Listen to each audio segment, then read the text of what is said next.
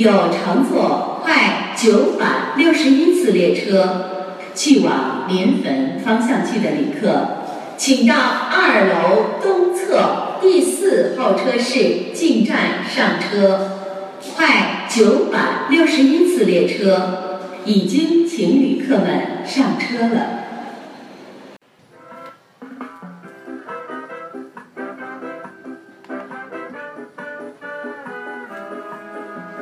嗨哈喽，大家好，我是阿猛，我想死你们了。我是李老棍子，我想你们死。我们现在在西安，我们在西安的王姑娘家，王姑娘家里全是 Hello Kitty。是的，这是一个少女心的家里面。然后我们现在是在路上嘛，所以说我们现在准备在准备录二零一六年南站后身在路上的特辑。就是直到世界的尽头，就是直到世界尽头是我们南疆后身的一个专题板块，就是专门介绍在路上发生的事儿啊，遇到的人呢，还有在路上的不拉不拉不拉不拉很多东西。然后去年是今年，今年我们录的那个直到尽世界尽头的第一期是录的星子。讲的是星爷厉害了，嗯，讲的是一个朋克的东南亚之旅，所以说这次我要录一个河狗的西天取经。然后其实可能大家就是都比较就是对我们感兴趣的人一直都在关注我们，那那我们不会就是让你们就一直在看，我们会跟你分给你们分享一些就是我们图搭呀，还有就是装备啊，还有就是。一些一些经验吧，一些总结分享给大家。那么就是以我们这次旅程的时间线为一个主线，然后给大家先介绍一下我们是前期是怎么准备的。对，我告诉告诉你们，我们都准备了一些什么。那我们先先说一下，就是我们的背包吧。对，我们因为要图搭嘛，所以说。啊，徒步加搭车这种新兴的旅行方式，然后给大家介绍一下我们之前准备的。我准备了一个三十五升的小包，大猛的那个包，呃，三十升左右。啊，因为我们今年在国外的旅行大概要两个月左右，所以说我们之前把六十五升的旅行包已经邮到了大理，大理的小伙伴桃子已经把我们的包接收了。然后给大家介绍一下，就是包里需要装一些什么呢？就是必要的东西，就是洗漱用品，还有就是拖鞋，非常的重要啊。呃，还有一些换洗衣物，这些换洗衣物要按呃根据你旅行的时间来分分配呃分配吧。就说如果你时间长的话，你可以多带一些衣服；你时间短的话，你就可以穿一套衣服到你的目的地就可以了。还有就是。你需要准备一个水壶，因为你到不同的地方，你会觉得水土不服，尽量喝一些就是开水。对，还有相关的一些药品呢，什么清热解毒的，啊，通便去火的，拔豆啊，这些什么我他妈都没带，我们带的是藿香正气。然后李小棍子非常不走运的就是把自己的水壶送给了我们搭车的大哥。好吧，那。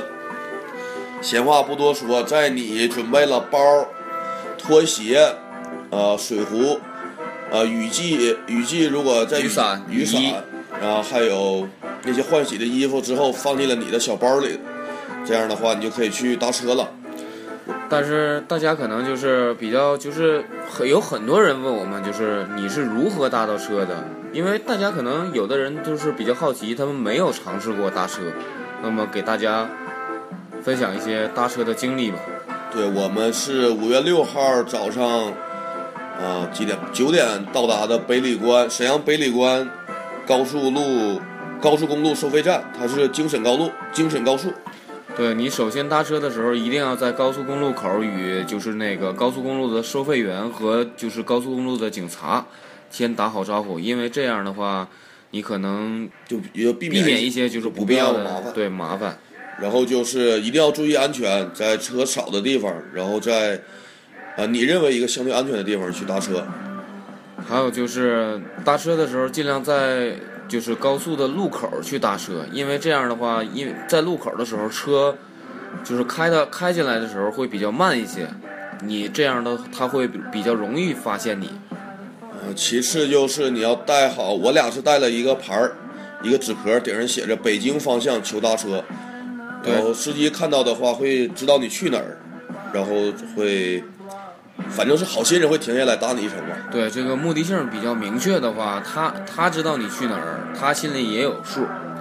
还有就是搭车的时间，搭车的时间一般在早上的八点到九点左右，就是饭点儿和晚上的话不推荐搭车。对，因为你中午你中午需要吃饭，司机也需要吃饭，所以说就是中午这个吃饭的时间搭车可能比较难一些，因为司机也会有一些顾虑。就是我搭上你了，如果吃饭的话，我请不请你啊？对你还不给我钱，我还搭你，然后我还得供你吃，供你喝。所以说会比较尴尬一些。那晚上为什么不可以呢？反正我要是开车出去，晚上别人搭车我是不敢。那如果要是一个姑娘搭车的话，我觉得我会考虑一下。你就不用一停就老妹儿去哪儿？上车上车上车，不用说上车上车，加走加走，马上加聊加聊。加流 加流。对，那个给大家推荐一些就是穷游的一些 A P P 软件儿。那么就是首推的就是去哪儿的这个 A P P，它可以很方便的查到你要要搭乘的火车呀、飞机呀，以及你到所到城市的旅游的景点这些东西，而且它会提供非常明确的信息，就是你入住的这些青旅和酒店，它的一些价位表啊和它的所在位置。这个软件我已经用了大概六年了，这个特别特别好的一个软件。对，这个会给你提供一些非常全面的旅游资讯吧，让你在路上一切从简。然后其次就是给大家推荐一个随手记，嗯，这个软件是记录钱是怎么没的，钱是怎么花没的。所以说这个目前来说，这个软这个软件真的特别特别好，因为每一手每一期的支出你都能很明确、很清晰的展现在你的眼前，然后你就不会等你回到家旅行了之后的话，别人问你花了多少钱呢？你只能说大概花了多少钱，不会很确切的把这些钱的开销啊、支出啊告诉大家。其实这个你用一个随手记记到你每做什么事儿、吃什么东西、花了什么钱的话，你拿这个随手记去，就是回回来的时候再去翻一下的时候，你这个记忆就会连成串儿连起来，就会想到就是你都去做了一些什么事儿。啊，然后我俩又下载了一个穷游清单，这个就是就是提醒我们，我们应该在旅程旅行上带什么东西。对，还有就是这个穷游清单，就是土豪啊、白富美什么之类的，你们就不用带了，你就不用下了，反正你们有钱。然后就是因为我们是图搭嘛，就是最好下一个就是火车的幺二三零六这种这个软件儿。嗯，就是推荐小伙伴们啊，可以在临出发之前去火车站重新注册一下，因为近最近这几年一二三零六的官网它的改革，然后还有很多不法分子的黄牛会冒用你的信息去买他的火车票。对，这个一定要注意。嗯，其次就是你可以下一个计步器，因为是图搭嘛，你可能走的步数会比较多一些，所以说反正这些软件是没给我们赞助费，我们也是帮他们做广告的。你超过了你朋友圈里面的所有人，你会感到感觉到非常的自豪。反正是马经理昨天让我干掉了，我很开心。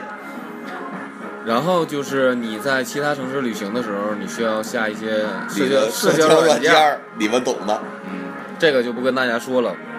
然后说一下我们具体的行程吧，就是我们从沈阳搭车，对，说一下我们搭车这个这件事儿。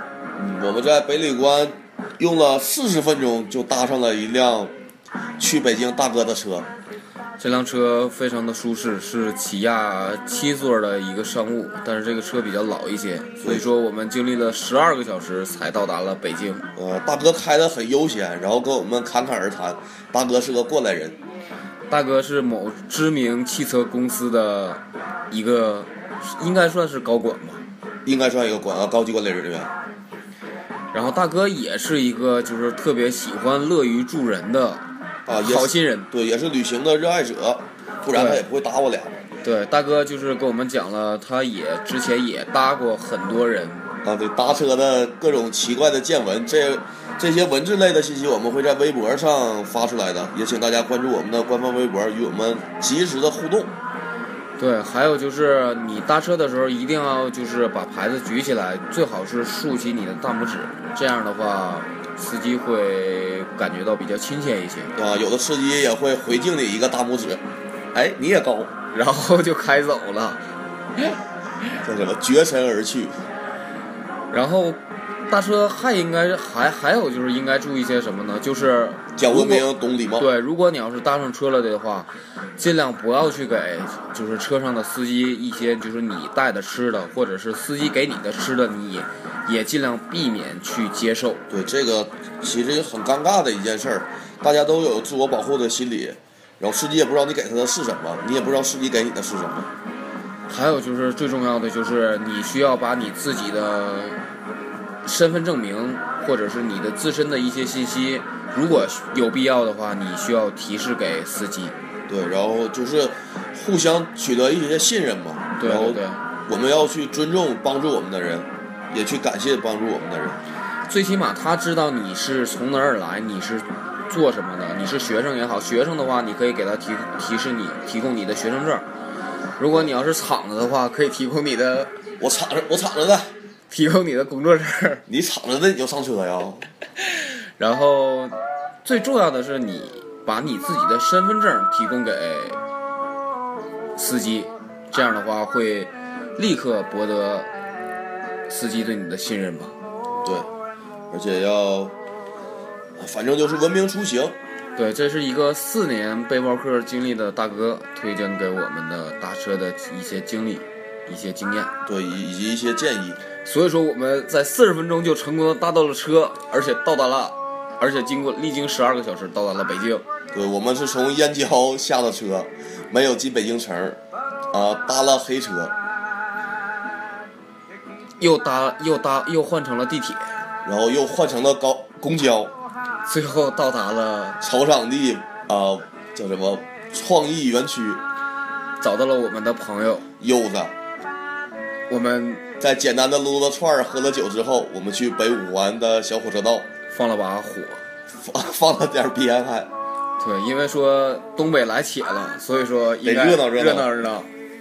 但是我们在朝阳区，在东五环的朝阳区应该没有什么问题。就当柚子点燃第一根二踢脚的时候，吓了我一跳。当他放鞭的时候，我们都跑了。我们害怕呀，我们害怕首都的朝阳区人民报警啊。然后我们跟柚子白天去了七九八和那个草场地的艺术文化区，但是我们没看到，很遗憾的就是错过了沈阳的那个地下音乐的那个展览，他那天没有开馆儿，这是很遗憾的。嗯，其实就是在沈阳，就是九九几年到零几年的时候，这个沈阳九的七年到零五年最黄金的这几年里面，沈阳的地下文化、地下音乐，然后这个展览是也是展的一些照片，反正是很遗憾吧。希望下次有机会的话，我们去看一看。我感觉没有机会了。哎，无所谓吧。还有就是，可能大家都会知道，就是一老一辈的人应该都知道沈阳的西皮士酒吧，嗯哼，因为在那里，在那儿是我觉得是沈阳的摇滚发源地，一个里程碑和一个极其重要的一个文化的场所，其次就是七九八，我不推荐大家去我们就不。吐槽七九八了，里面全是被拍被拍照的，还有拍照的，就是相机特别多，模特也特别多，穿的都特别少，很简单，各种摆拍，嗯头痛、牙痛、肚痛。脸痛，腿痛，浑身都疼。然后我们晚上去呃，东三东三环寻找了寻找我们的东北老乡彤彤，然后他招待我们吃了北京的马小，对，北京特色马小，然后我们又学会了一个吃马小的技能，就怎么快速的去吃那个马小的肉是吗？一秒扒马小，我是一秒塞到嘴里，连皮都吃了。胃直疼。第二天，然后跟彤彤呃，分离分别了之后，我们在北京站，呃，坐了十个小时的夜车硬座，没有没有没有没有，我们坐了，我们是凌晨四点到达的，不是没凌晨四点去等车，然后大概是八点多，我们坐了四个多小时的夜车，然后到达了石家庄。我们入住了石家庄跨国级连锁酒店希尔顿旁边的神木洗浴中心。我们在那睡了一觉，做了服务。醒来之后莫名其妙的手机欠费了。嗯哼，欠了四百多五三百多块钱。可能我们觉得就是这次旅程可能稍微就是有一些不顺利吧，因为在北京的时候我们没看到那个沈阳地下摇滚那个影展，然后在石家庄，我们本来打算去石家庄河博物馆，河北博物馆。河北博河北省博物馆，然后结果是周一嘛，协管被保安撵出来了。然后我们两个二逼似的在广场都斗搁着，搁着根本就太胖了，飞不起来，基本上就已经不怕人了，不怕人。就是旁边那个老百姓啊，都是都是去群众都是去那边合影啊，拍照留念的。如果晚上有机会的话，以后准备再去石家庄抓一只鸽子去烤。呃晚上晚上掏鸽子窝是很很很简单的，掏完鸽子窝这鸽子之后再也不会飞回来了。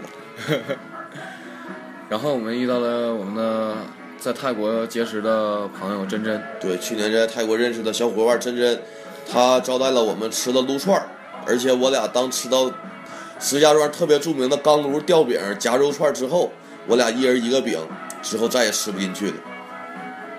对，这个是石家庄的特色，如果大家的有机会的话，一定要去尝试一下。啊，所以说跟珍珍短暂重逢了之后，我们俩经历了十个小时的夜车硬座，终于达到到达了西安。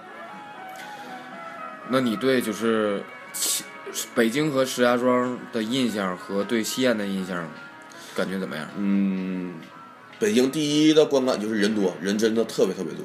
对我们就是在坐公交车的时候，感觉这个城市的生活节奏就非常的快。然后到达石家庄以后，就感觉雾霾多，雾霾特别特别多。雾都嘛，石家庄。但是西到达西安以后，我们坐上公交的时候就觉得，我操，这个司机应该是一个赛车手，太溜了，开的。因为他因为西安这个城市嘛，比较就是城市规模建设比较，街道建设比较整齐些一个。四四方方的一个古城，一个城从古城的遗址发展出来的一个现代化城市。对，基本上司机开车的时候，只要是给油就行。所以说，今天我们录制完这一期节目之后，我们会去看秦始皇的兵马俑，然后我们现在到达西安之后，我发们现就是热，对，非常的热，非常的干。对，空气特别干燥。嗯、我们到达西安之后是王姑娘，就是接待了我们，非常感谢王姑娘。对她也是最近在忙自己的学业，她的毕业生啊研究生的毕业展览这几天正在举行举行。我们俩录完节目吃完饭就去找她看看她学校的展。嗯，祝她一切顺利。然后还有就是感谢柚子，对，感谢珍珍，感谢彤彤，正是感谢大哥吧，感谢搭车搭我们的大哥，我把水壶留给了他。对，感谢这一路上支持我们的人吧。而且在石家庄站的时候，我第一次与中国政府、我国政府进行了第一次互动，我人生以来第一次互动，就是我的纸虎被啊铁路的安检部门没收了，然后给他留了一张罚单，不是罚单，就是呃，收缴单，也也是推荐大家吧，出门不要带那些违禁物品，然后安全出行。其实我觉得还是就是那个为什么在北京站没有检查出来，在石家庄站就检查出来了？因为石家庄站那个安检员就是对手指虎比较感兴趣，他工作特别认真，也感谢他，谢谢他。他是一个收集癖。嗯然后这个给大家推荐就是推荐一些就是我们在这三个城市的一些特色饮食吧。哼，北京就不说了，马小、卤煮、炒肝儿，啊，那河北省石家庄就是驴火、崂山啤酒、钢炉吊饼。那西安就是西安就不用说了，就是肉夹馍和凉皮儿，但是西安的凉皮儿就是可能就是不是特别符合就是我们东北那边凉皮儿的那个口感和其口味实。咱们吃的凉皮儿是东北凉皮儿，对对对。然后还有就是西安的胡辣汤，有机会的话一定要来尝试一些。嗯，所以说一会儿我们出发之后，我们就要吃肉夹馍，然后来一碗油泼面。其实我们觉得，我们应该到达每一个城市，应该去喝当地特产的啤酒，就像北京燕京啊，然后到达石家庄以后，我们喝的是崂山。嗯，跟其实跟沈阳的那个淡爽差不多。然后昨天晚上我们看到的那个西安的啤酒是叫什么雪花九度，是吧？对。然后今天晚上我们准备去尝试一下。我们准备开个荤，吃点肉。对。然后接下来介绍一下我们之后的行程。我们应该在十三号的白天到达重庆，然后在重庆短暂游玩几天之后去成姆斯特丹成都。我们会在十七号左右到达大理，作为中转，在大理会居住一段时间。呃，在大理的时间里，在大理居住的时间时间中，我们要招募。我们就是这次呃南亚之行，印度、斯里兰卡、大马的小伙伴儿。是我们到达大理以后，准备做一个详细的旅程安排。然后做完详细的旅程安排之后，我们会进行就是，如果你感兴趣的话，你可以跟我们一同上路吧。对，请关注我们的官方微博，联系我们。我们的官方，我们我们的官方微博是在微博搜索“南站后身儿”。对，你就能看到一个大的 logo。对，我们会一直就是在微博上做图文的直播，然后希望大家与我们互动。对，然后再这样，我们先，呃，我们说一下我们招募小伙伴的这些条件吧。也不说条件了，说如果你具备这些条件的话，那是最好的。对对对，首先来说，就是因为我们。如果你们，如果你要是加入我们的话，我们会有很，就是有几个人，嗯，有几个人的话，我们就会形成一个团队，就是希望你有团队精神吧。对，或者是有穷游的，呃，经验。然后，如果你有摄影、摄像这些技能的话，那是更好的。请你每天二十四小时不停的在摄我、摄我、摄我、摄我。对，因为我们现在急需一名摄像摄像师。如果你要，如果你要是感兴趣的话，可以迅速联系我们。然后还有就是，我们需要花瓶儿。嗯，就是说颜值比较高的人。对，你什么都不用干，你只要是站在我们的旁边就可以了，你也不用说话。对，笑一笑就可以了。反正我和大猛的颜值已经爆表了，如果你来的话，那就逆天了。但是有人说我们颜值不高啊。无所谓了，不对。因为我们就是打算着手做一个旅行类的纪录片嘛，所以说如果大家感兴趣的话，你有一些什么想法或者是好的建议啊，希望给推荐给我们吧。对，反正我强我们要强调一下，这次旅行团队招募的小伙伴是没有薪资待遇的，但是如果你长得帅、长得好看的话，我可以肉偿一下，我可以考虑考虑。对对对。然后我们最重要的就是就是想用我们这种行动吧，去影影响更多的年轻人。对，别再他妈的点赞了，好吗？加入进来，enjoy us，OK。所以说，我们说最重要、最重要、最重要的事儿就是想好了再与我们联系。我们不是旅行社，对我们也不是你们的保姆，我们也不是土豪女神度假团儿，我们只是在路上的背包客。对我们只是喜欢在路上的这种感觉，在路上的传播者。